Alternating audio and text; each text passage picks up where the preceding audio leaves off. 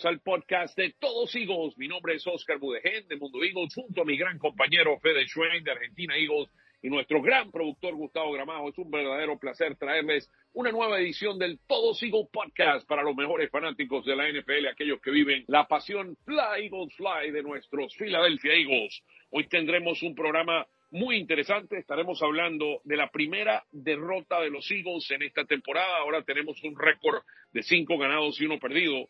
Y Jalen Hurts tiene un número realmente impresionante. En sus últimos 24 juegos solamente ha perdido dos partidos.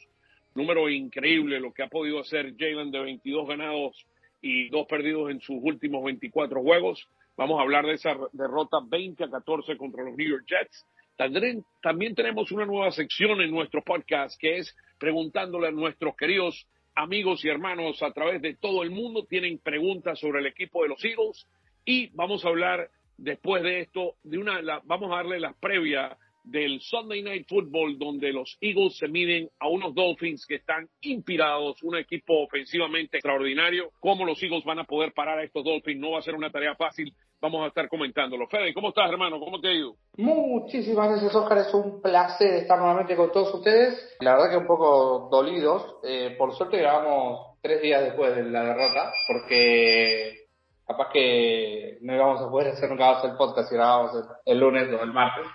Pero bueno, contento de estar aquí una semana más, contento de que haya muchas preguntas para responder. La verdad que muchas gracias a todos los que se pasaron por arroba todos Eagles en Twitter. Eh, y sí, y vamos a ver qué es lo que se espera. Sunday Night Football, Kelly Green is back. A ver qué es lo que pasa. Bueno, tuve la oportunidad de estar allá en el MetLife Stadium eh, presenciando el juego, una derrota que realmente me sorprendió. Eh, yo creo que los Eagles tenían ganado el juego, pero eh, en la- las pérdidas de balón fueron la diferencia en este juego. Déjame empezar con una estadística bien importante. Equipos que están en menos cuatro en pérdidas de pelota tienen, o pérdidas de balón, tienen un récord de 1 y 28. O sea, no podías esperar de que después de regalar cuatro pelotas en este juego, podrías eh, sacar un juego y estuvimos a punto de sacar ese juego, pero lamentablemente ese último, Pero- esa última intercepción contra Jalen Hurts decidió el juego. Creo que vas a estar de acuerdo que si Elliot mete ese field goal que no sé qué, qué le pasó, el partido estaba ganado porque eran cinco puntos. Los, los, los Jets no estaban pudiendo mover la pelota en lo absoluto. Es más, el touchdown de ellos los deja hacer Filadelfia porque eh, Chris Hall entra completamente solo sin que nadie lo quiera taclear. Sí, eso está claro. Ahí, mira, Ah. el field goal, ahí hubieron varias cosas que no sucedieron. El field goal de Elliott, eh, que falló un field goal que para él es de, de 37 Automático. yardas, que era, o sea, automático. Uno, el field goal de Elliott. Lo segundo, la intercepción. O sea, Jalen Hurts, mira, tuvo los tres primeros cuartos de, de Jalen Hurts, a pesar de que los Eagles nada más anotaron 14 puntos, él desde su posición de quarterback jugó bastante bien los primeros tres quarters. Las primeras dos intercepciones no fueron culpa de él. Una con Goddard que se le escapa la pelota y, cae en las manos de un defensa de Williams y la otra la presión contra la contra la, la línea ofensiva recibió muchísima presión y voy a hablar de eso en un momento. Le pegan le pegan en la mano a Jalen Hurts y se convierte en otra en, en otra intercepción, tres intercepciones para Hurts que dolieron mucho en este juego. Mira, aquí hay que hablar algo bien claro. O sea, aquí, más allá de que los Eagles regalaron este juego, es más el trabajo extraordinario que hizo la línea defensiva de los Jets, que desde mi punto de vista fue la clave en esta victoria para, para, el equipo de los Jets. La línea defensiva y sobre todo ese front 7 de los Jets jugó en forma extraordinaria y ellos son lo- lo- los creadores de- de esta victoria. La pérdida de Lane Johnson fue dramática, se fue en la primera posición del juego y al irse Lane Johnson colocaste un Driscoll que fue inefectivo y Driscoll realmente no hizo un buen trabajo. Y nada, Mailata también recibió muchas presiones por su lado. Esto es un, un equipo con, con Jermaine, eh, Jermaine Johnson, que era, que fue el, si mal no recuerdo, en el Senior Bowl, fue el jugador más valioso del Senior Bowl y los Jets lo agarraron como su segundo pick de dos picks que tenían en el primer round hace un par de años y, el, en el uh, no no fue en el segundo no fue en el primer round. Sí fue el primer round pero tercer pick creo que agarran a Garrett Wilson agarran a Sauce Garner y agarran a Jermaine Johnson de vuelta. Exacto. Sí no por eso fue fue pero es un first round pick un hombre sí sí o sea es un robo ese pick fue un robo del draft. Sí, fue un robo en el draft él fue el mejor jugador del Senior Bowl y extraordinario. La, la pérdida de Lane, Tom, de Lane eh, Johnson fue fundamental en este juego. De nuevo, Jalen jugó bien durante los primeros tres cuartos del juego, pero las presiones eh, fueron absolutamente dramáticas y en, la, en el último, en la, el último pick realmente es algo que Jalen no está acostumbrado a hacer. Yo creo que en el cuarto cuarto, con toda la presión que estaba ejerciendo ese, ese equipo de los, de los Jets, eh, fue decisivo una jugada donde ellos cambiaron la, la marcación, le habían mostrado a, la, a, los Eagles, a la, ofensiva de los Eagles, le habían mostrado la misma formación con tres hombres del lado derecho y en el pasado habían las, el, el safety había venido en blitz, pero en esta formación el hombre se fue atrás en cobertura y Jalen no vio, sintió demasiada presión, hizo ese pase y la respuesta fue esa intercepción que básicamente decidió ese juego. Sí, probablemente si Hertz em, aceptaba el, sack porque eh, estaba perdida la jugada ya, eh, hubiera ganado el partido porque no... A ver, fue complicado para... O sea, el segundo tiempo la única anotación fue el touchdown de, de Brice Hall sobre la hora. Ninguno de los dos equipos pudo maniatar a la defensiva rival en la segunda parte, más que nada en el último cuarto. Y bueno, y ahí llegó, o sea, insisto, si, si Hertz, en vez de tirar un pase forzado, mal apoyado, a una doble cobertura, a un Geder que todavía no había terminado de correr su ruta, probablemente Philadelphia hubiera ganado el partido despejando y sin que eh, Hertz pueda avanzar. Mira, lo, lo, otro, lo otro que es importante destacar en este juego es que solamente pudimos correr para 80 yardas. Pudimos correr para 80 yardas. Es el menor número de yardas que hemos corrido en este año. En el juego contra los, contra los New York, eh, los New England Patriots, corrimos para 97 yardas Después corrimos para 259 contra Minnesota, 201 contra Tampa, Washington 104 contra los Rams 159 y ahora contra los Jets solamente 80 yardas corriendo con la pelota. Jalen lanzó para 268 yardas y, no fue no, no, fue malo. Tuvimos, mira, 24 primeros downs eh, comparado con el equipo de los Jets que tuvieron, eh, que tuvieron 17 debimos haber ganado este juego. La defensa jugó muy, muy bien en este juego. Sí, sí, no, o sea, la, la defensa de los, de los Jets es defensa top 3 de la liga. O sea, con tiene una defensa para salir campeón del Super Bowl estos, estos, estos tipos. Y no sé si lo viste a Aaron Rodgers pasando la pelota ya sin ninguna protección en el tendón de Aquiles. Este tipo vuelve a ganar el Super Bowl, lo tengo claro, ¿eh?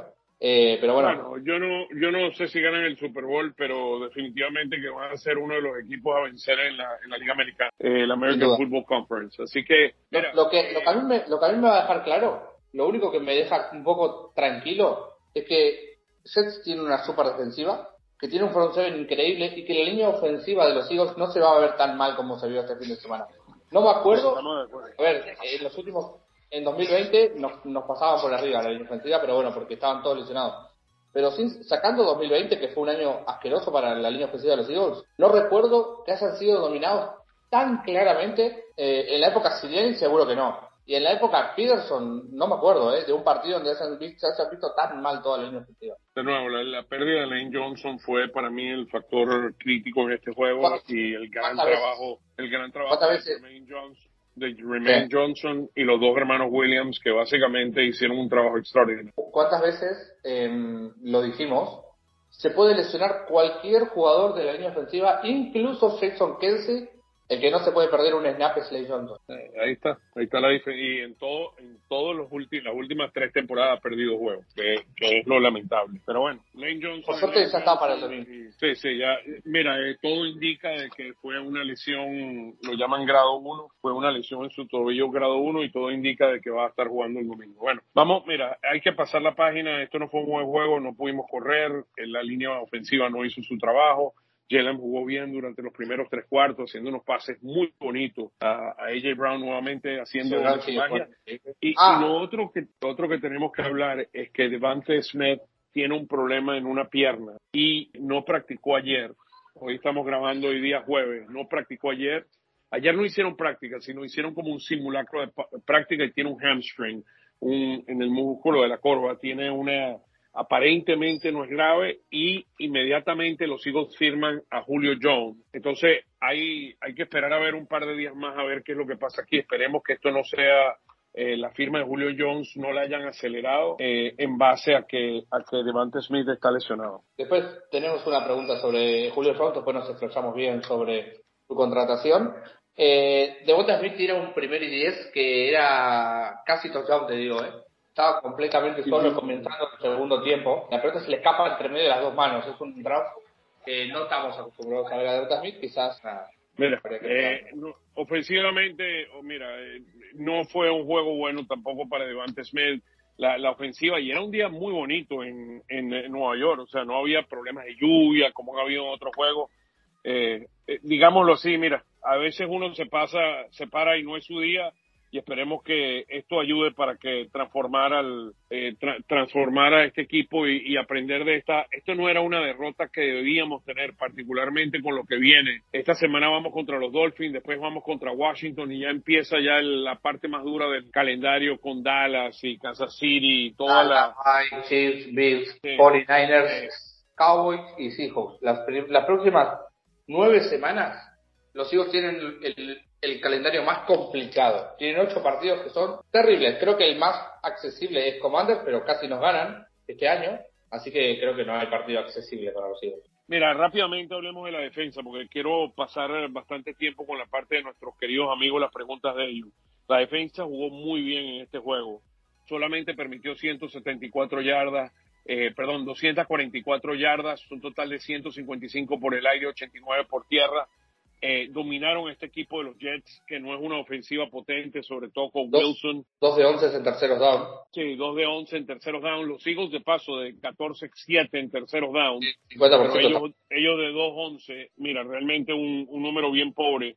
Eh, quiero nombrar varias cosas sobre la defensa. Número uno, Jordan Davis tuvo probablemente el mejor juego de su carrera y lo más importante, jugó 44 snaps. Él no había jugado 44 snaps en su carrera jugó 44 snaps porque Jalen Carter no estaba jugando y jugó muy bien, creando muy buena presión por el medio, cubriendo muy bien lo que hace él los gaps a través del juego eh, por carrera. Josh Sweat ahora está de número, creo que es número 4 en la NFL en presiones, con un total de, de 31. Bosa y Parsons son los que están por arriba de él. Eh, creo que está número 3 en estos momentos, o sea, haciendo un gran trabajo Josh Sweat y Reddick por segunda semana consecutiva, ya que no tiene ese, ese protector, en, eh, tuvo dos sacks y medio, tuvo doble sack por segunda semana consecutiva. Esos, gran, esos grandes noticias para los Eagles. Eh, de nuevo, excelente trabajo, y, pero bueno, lo, no, lamentablemente ofensivamente no pudimos eh, hacer lo que teníamos que hacer para ganar este juego. Sí, eh, lo de Rey nos, nos, nos confirma de que estaba incómodo con su operación en el pulgar eh, que estuvo jugando cuando no debió hacerlo, eh, porque ya está completamente sano otra vez y la está rompiendo nuevamente. Mi pregunta es la COVID, no, no, yo no lo vi en la COVID el domingo. Bueno, no lo, yo tampoco lo vi mucho porque básicamente lo están trayendo poco a poco. Eh, algo interesante en este juego, los hijos sabían que ellos, por las deficiencias que tiene Wilson como quarterback, que iban a correr, y empezaron este juego con una formación 6-1 donde Marrow era el único linebacker y me pareció muy interesante, una formación 6-1 básicamente cierra todos los gaps para poder correr con la pelota forzando a que Wilson pasara. Y mira, eh, de alguna forma funcionó y, fue positivo. E intercambió, Slay no jugó, intercambió a Joey y a Riggs afuera como jugando un, un drive uno, el otro lo jugaba a ver quién salía hacia adelante, pero Riggs se lesionó y tuvo que salir. El otro que no me gusta para nada, que salió del juego también fue Bradley Roby, que está jugando la posición de slot, y ahí tuvieron que traer a Mary Goodrich, que de paso lo dejaron libre y lo metieron en el equipo de práctica. Bien, bien interesante todas estas dinámicas que, están sucediendo con el equipo, pero mira, hay que pasar la página. El cuarto cuarto de, de Jalen Hurts no es característico de él y yo espero una mejor, no es solo espero, tenemos que tener un mucho mejor trabajo contra los Dolphins. Bueno, vamos a una pequeña pausa y al regresar, queridos amigos, vamos a hablar Vamos a contestar las preguntas que tienen ustedes y nos encanta que sean parte de este podcast porque este, como se dice el nombre, este es el podcast de todos Eagles. Todos somos Eagles y queremos eh, lo mejor para nuestro equipo. Ya regresamos después de esta pequeña pausa en un momentito.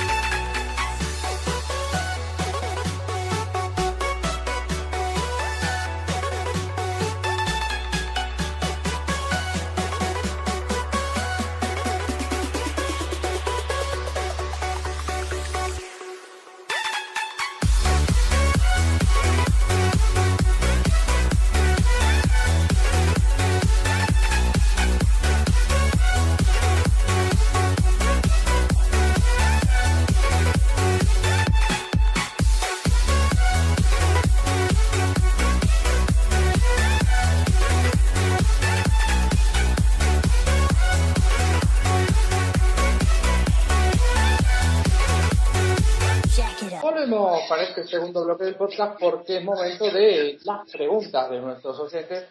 Tenemos varias, Oscar. Para empezar, AC Palacios, nuestro compañero, amigo, nos pregunta ¿qué piensan de la firma del receptor Julio Jones? ¿Bueno o malo para el equipo? Mira, yo creo que es bueno. Cuando tú traes a un hombre como Julio Jones eh, a este equipo, le da eh, experiencia y te da más profundidad. Estamos claros de que Wes Watkins no ha hecho, Wes Watkins no ha hecho el trabajo y básicamente lo traen para ser una persona que va a influenciar. Cuando escuchan algunos ruidos aquí, porque estoy eh, narrando el juego desde el Chase Field en Arizona, donde los Phillies están jugando en estos momentos el tercer juego de la serie contra los ah, Arizona Diamondbacks. Los Phillies están 2 a 0 y tienen que ganar 4 de 7 juegos para pasar a la Serie Mundial. Así que estamos aquí, según algunos de los sonidos que pueden escuchar de música, se refiere a eso. Con relación, mira, Julio Jones es un hombre que tiene 13.600 yardas en su carrera. Eh, es un hombre que ha anotado 63 touchdowns. Él no es el mismo jugador que era antes. Eh, por ejemplo, jugó dos, dos ah, jugó un total de 10 juegos con Tennessee, nada más tuvo 434 yardas versus la última temporada donde tuvo la, una de las temporadas más exitosas de él, fue el 2018, donde tuvo 1.667 yardas, o el 2015, donde tuvo 1.871 yardas. Ya es un jugador que es complementario, no es un jugador estelar. Y mira, para mí con AJ Brown, Devante Smith y Julio Jones, me parece que da una buena combinación y sobre todo en la zona roja, me parece que podría ser muy efectivo. Estoy de acuerdo, creo que para esto viene, para la zona roja más que nada, para, li- para bien liberar espacios, tanto de Chevron como de Gallagher, o para encontrarlos él. A lo mejor al principio los va a tener él, cuando los, los defensivos se centran en los que ya estaban en el sistema.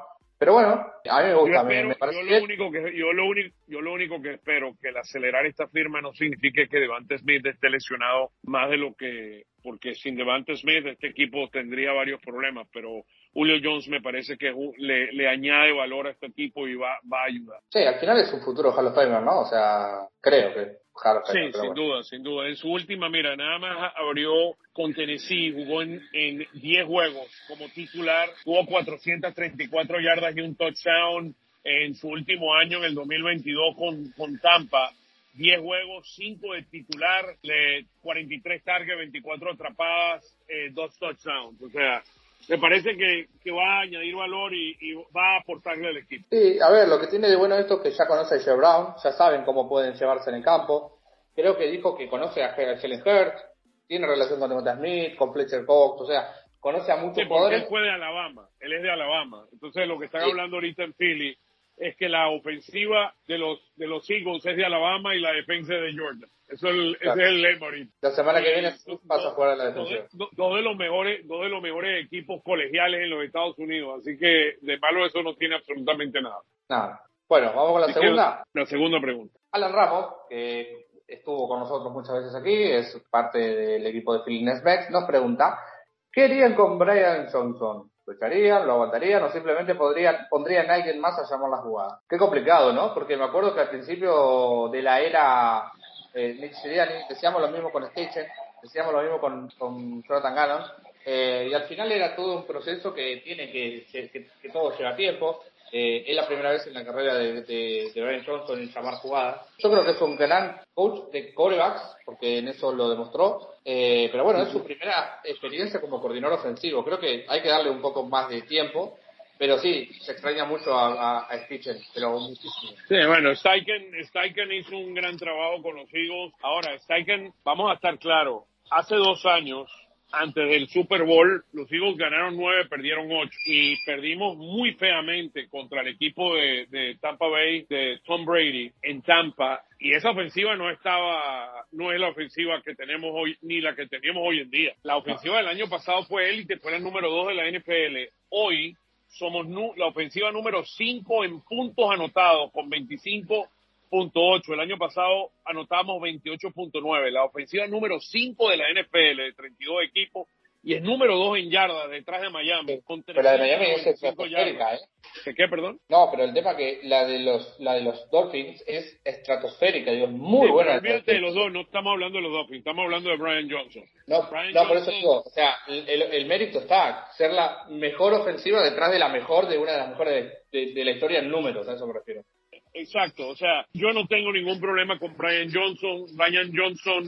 Hertz y Siriani están evolucionando y están tratando de buscar la mejor. Hemos jugado las primeras dos semanas, jugamos contra Belichick y Brian Flores, dos de las cabezas defensivas mejores de la NFL, y ahora jugamos contra una defensa de los Jets que es extraordinaria. Así que, mira, yo no me preocuparía tanto con Brian Johnson, yo dejaría que Brian vaya evolucionando, al igual que Hertz. Hertz no, no empezó bien en esta temporada, está jugando mucho mejor.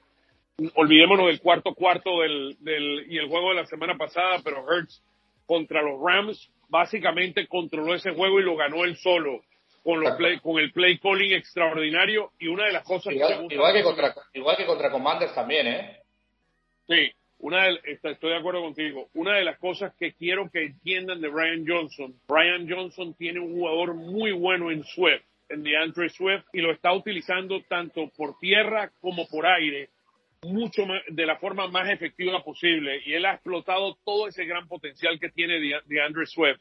Y eso le doy mucho crédito a Brian Johnson, eh, explotando todo eso. Me gustaría ver un poquito más el juego por tierra, lo que llamamos norte a sur, en vez de hacia las esquinas, por el medio, pero lamentablemente eh, no entiendo qué es lo que está pasando con, con Penny, eh, con Rashad Penny, que yo esperaba mucho más de él hasta este momento con este equipo, porque yo vi un one-two espectacular entre Penny y Swift, junto con eh, Gainwell, como que siendo el, el tercer cuarto, el, el terceros downs y, y, y aportándole al equipo. Sí. Pero, Rashad- pero Rashard Penny, yo esperaba mucho más de Rashard Penny de lo que hemos visto hasta ahora.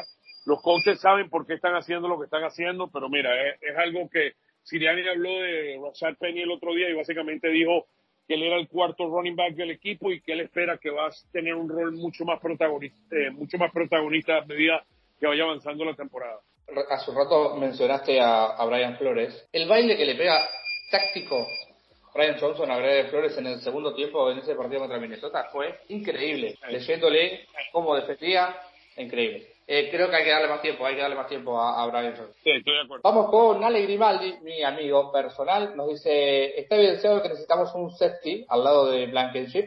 ¿Ven posible la incorporación de alguien que nos pueda hacer dar ese salto, eh, o sea, dar el salto en ese costado? Las lesiones están impactando mucho a los Eagles, sobre todo en la parte de atrás, donde pedí- la pérdida de Avante Maddox es gigante. Eh, y tienes dos jugadores en Slade y en Bradbury que ya tienen ambos dos más de 30 años y están tratando de que los Jobs, los Riggs de este mundo eh, empiecen a aportarle al equipo y ayuden.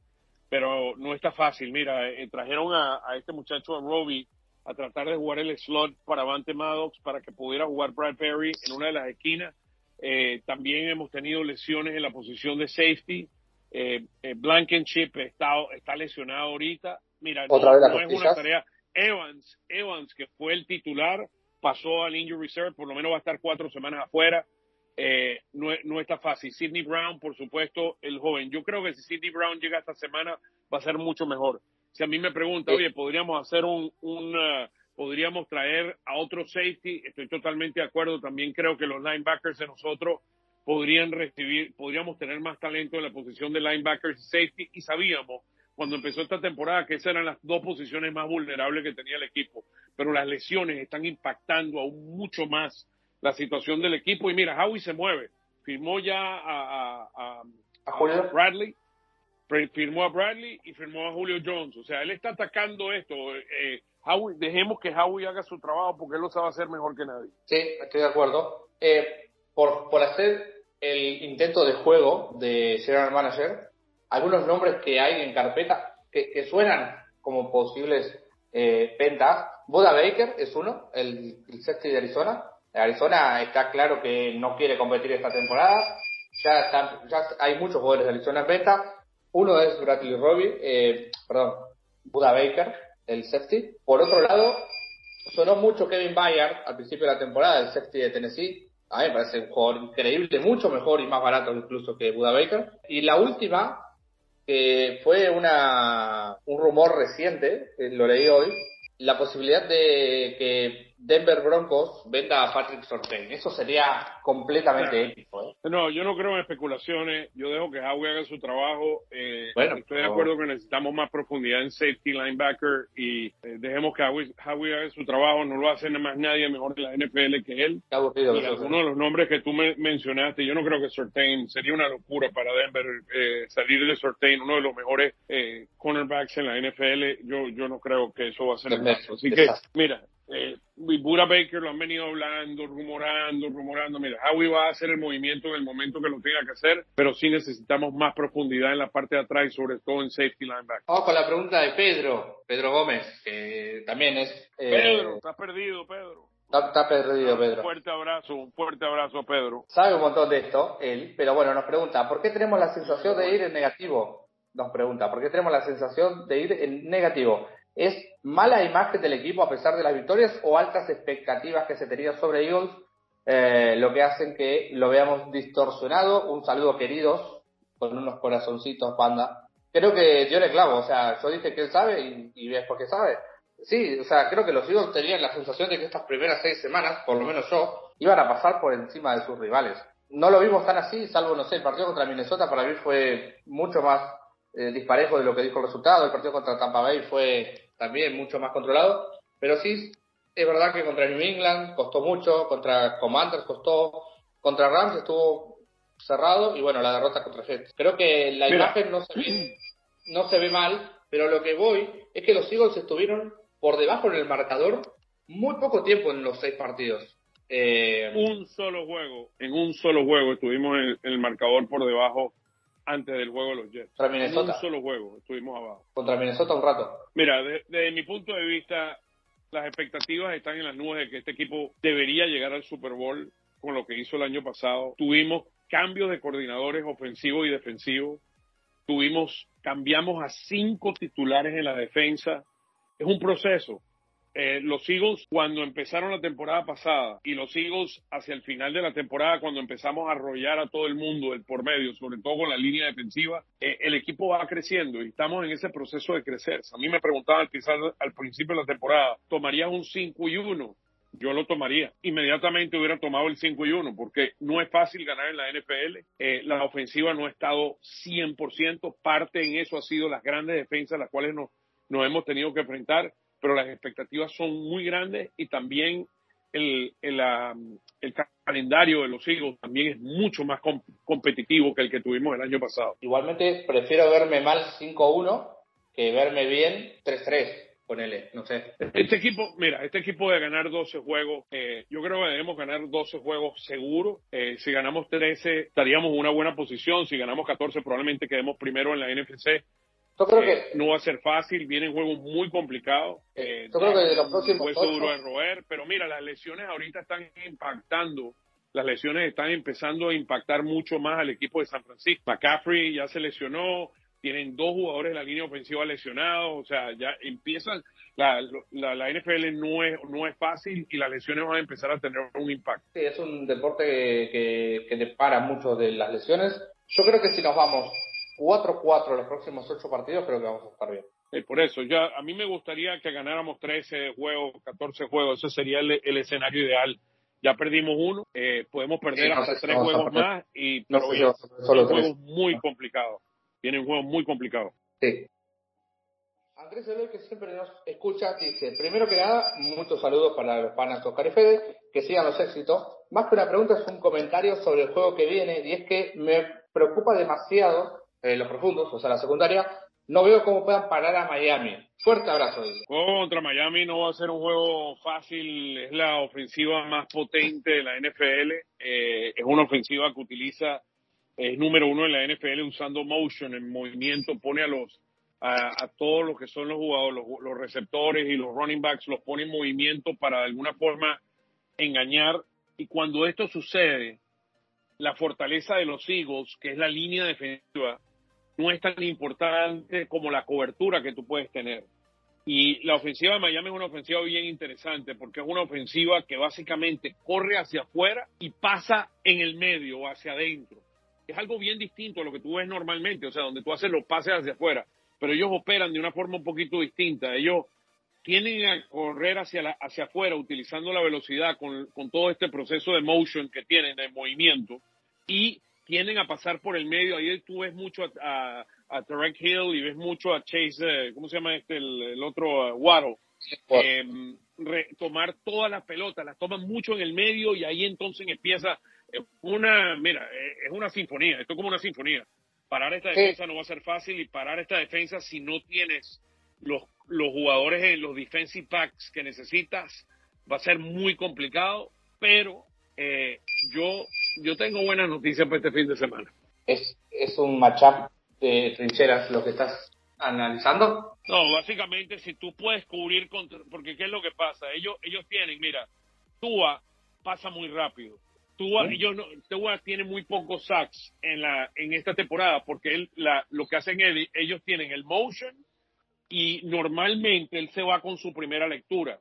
Si tú puedes cortar la primera lectura en la defensa, ya se le complica más las cosas y ahí es cuando tu pass rush con cuatro puede ser efectivo pero tienes que quitarle esa primera lectura que normalmente es con sus receptores en el medio, en el medio del terreno. Tienes que quitar la primera lectura.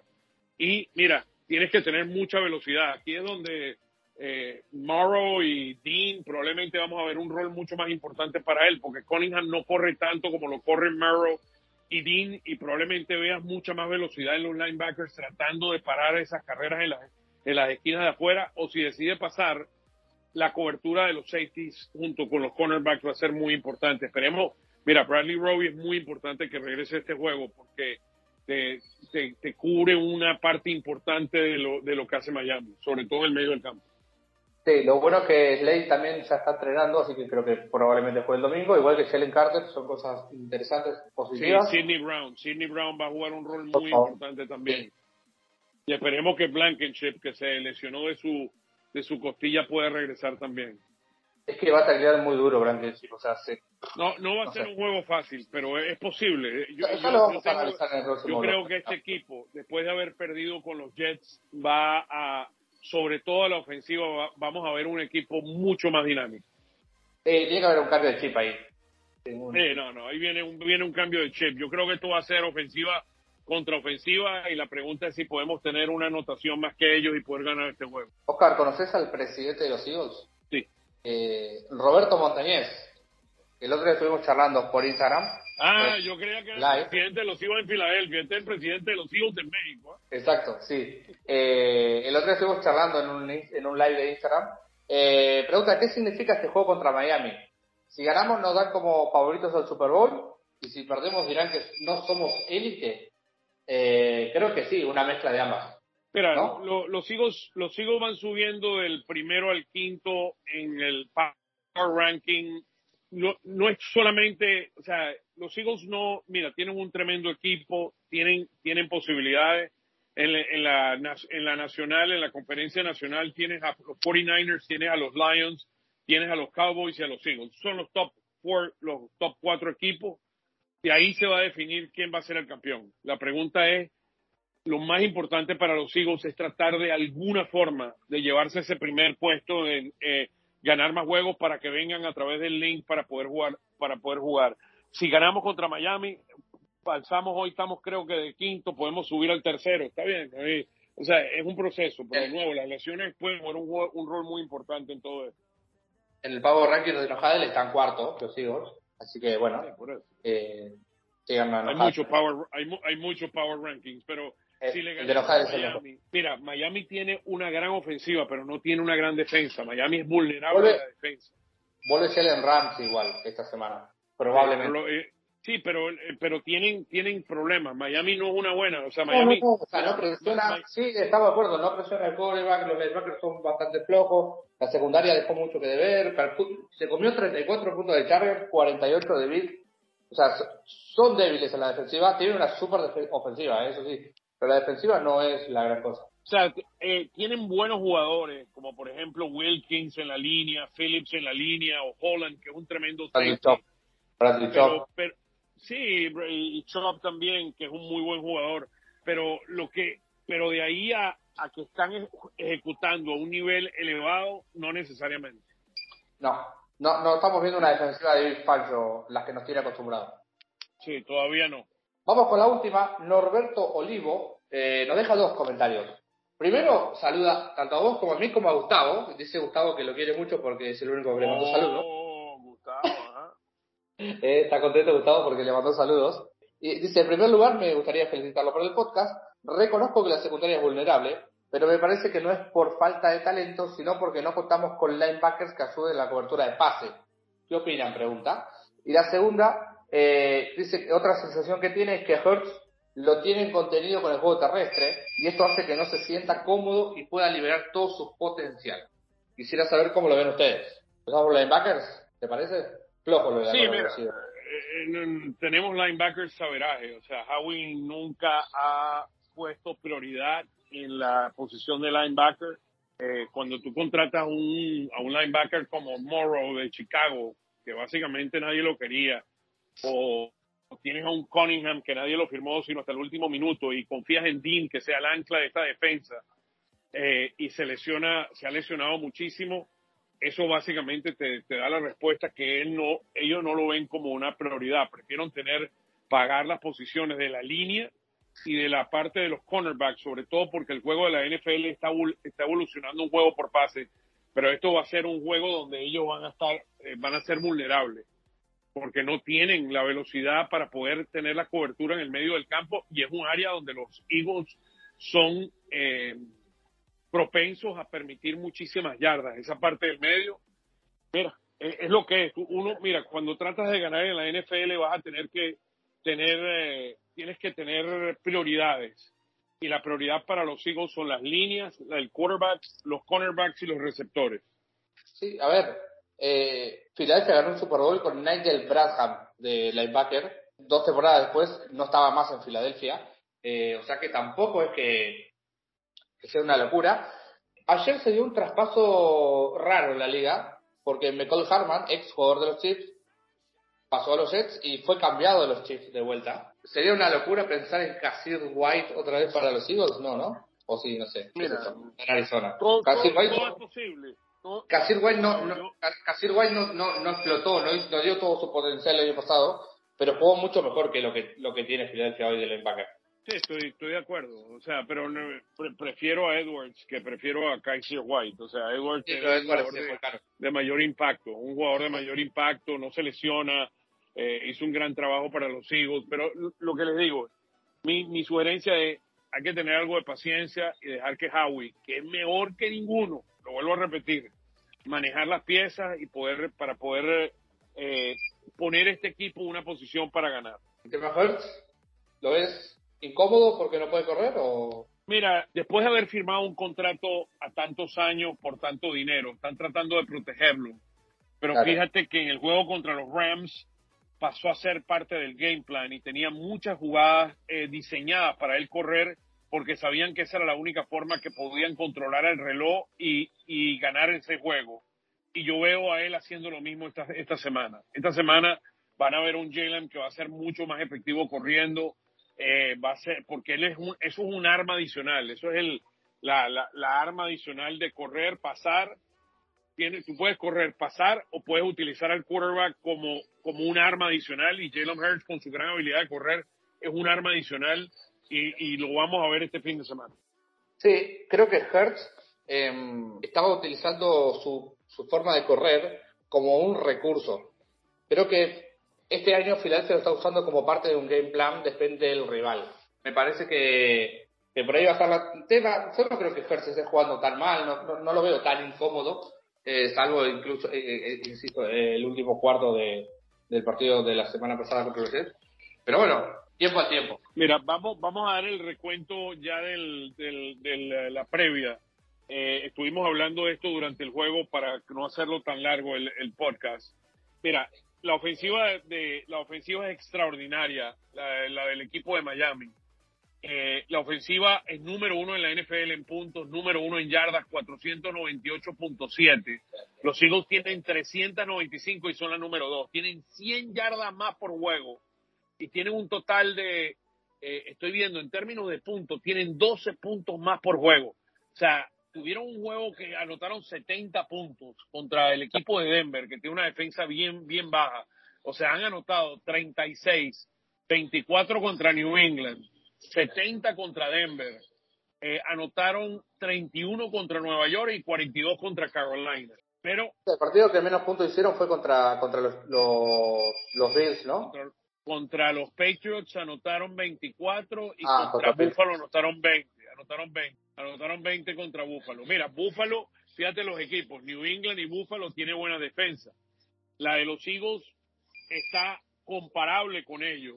Yo no creo que los vamos a parar. Yo no, yo creo que las lesiones que tienen los Eagles en la posición de defensive backs y sus limitaciones en cobertura, sobre todo de los linebackers que estaban mencionando hace un minuto, van a impactar este juego. Y yo veo que Miami va a anotar 30 puntos en este juego. Así Sí, que parar sí. esta ofensiva va a ser muy complicado. Vamos a tener que parar lo que te dije. La primera lectura es lo más importante. La primera lectura de pase, para que tengan op- tener opciones con la fortaleza de los hijos que es la línea. El tema que me parece que Filadelfia va a ganar, puede ganar este partido en un partido de pocos puntos. Si es un tiroteo, mal Va te veo. Yo no, yo no veo que la defensiva puede parar esta ofensiva. En un tiroteo yo creo que Filadelfia va a perder, tiene la de perder. Por cierto, decimo cuarto partido que van a jugar, eh, perdón, decimosexto partido que van a jugar estas dos franquicias, 9 a 6. El récord a favor de los Dolphins la última vez, el partido de, del engaño con el Panther y el Kicker, ¿te acordás? En Miami. Sí, señor. Sí, señor. Derrota 31 a 37. Eran malísimos esos Dolphins, ¿eh?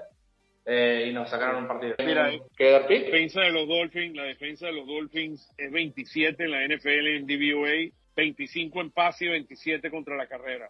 Entonces, la estrategia de los Eagles aquí es controlar el reloj, correr con la pelota, tratar de correr, correr, correr, tratar de controlar el reloj para minimizar el número de, de posesiones ofensivas que tiene el equipo de los, de los de los Dolphins. A pesar de eso, yo creo que los Dolphins anotan 30 juegos, 30 puntos en este juego. El más menos es de 52. eh, O sea, Las Vegas tiene un partido muy de muchos puntos. Y los Eagles son favoritos por 2.5. O sea, la localidad.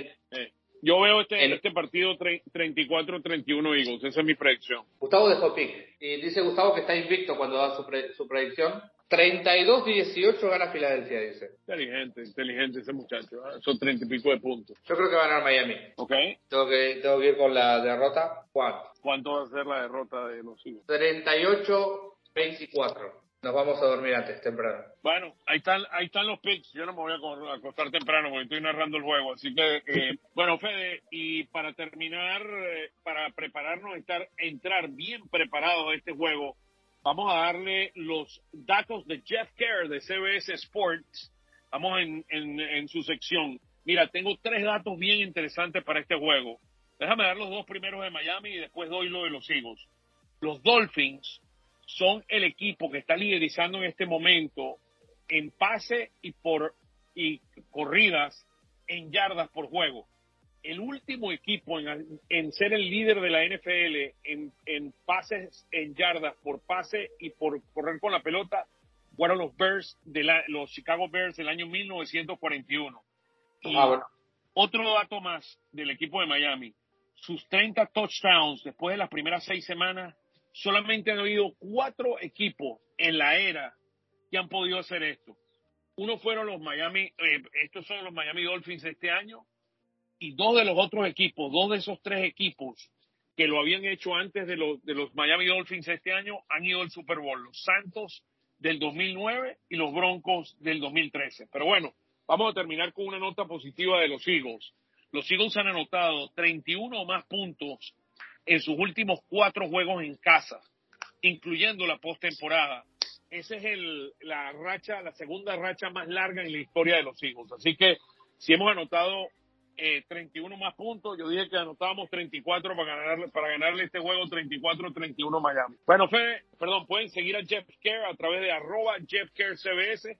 Él trabaja para CBS Sports y siempre me están dando todos estos datos para prepararnos para el, el juego el, el fin de semana. Le mandamos un gran abrazo a Jeff y gracias por lo you, pueden seguir en arroba Jeff Care, arroba Jeff Care CBS. Pueden seguirlo, seguirlo a él. En nombre mío, en nombre de nuestro gran productor Gustavo Gramajo y en nombre de Fede, le damos muchas gracias por compartir. Este es el podcast de Todos Eagles. Ustedes son parte de esta gran familia que estamos construyendo y les mandamos un fuerte abrazo. Y dejo a Fede para la despedida. Bueno, ojalá errar mi predicción para este partido del Sunday Night Football en donde vuelve la Kelly Green. ¿Te gusta la Kelly Green, Oscar? Eh, me encanta.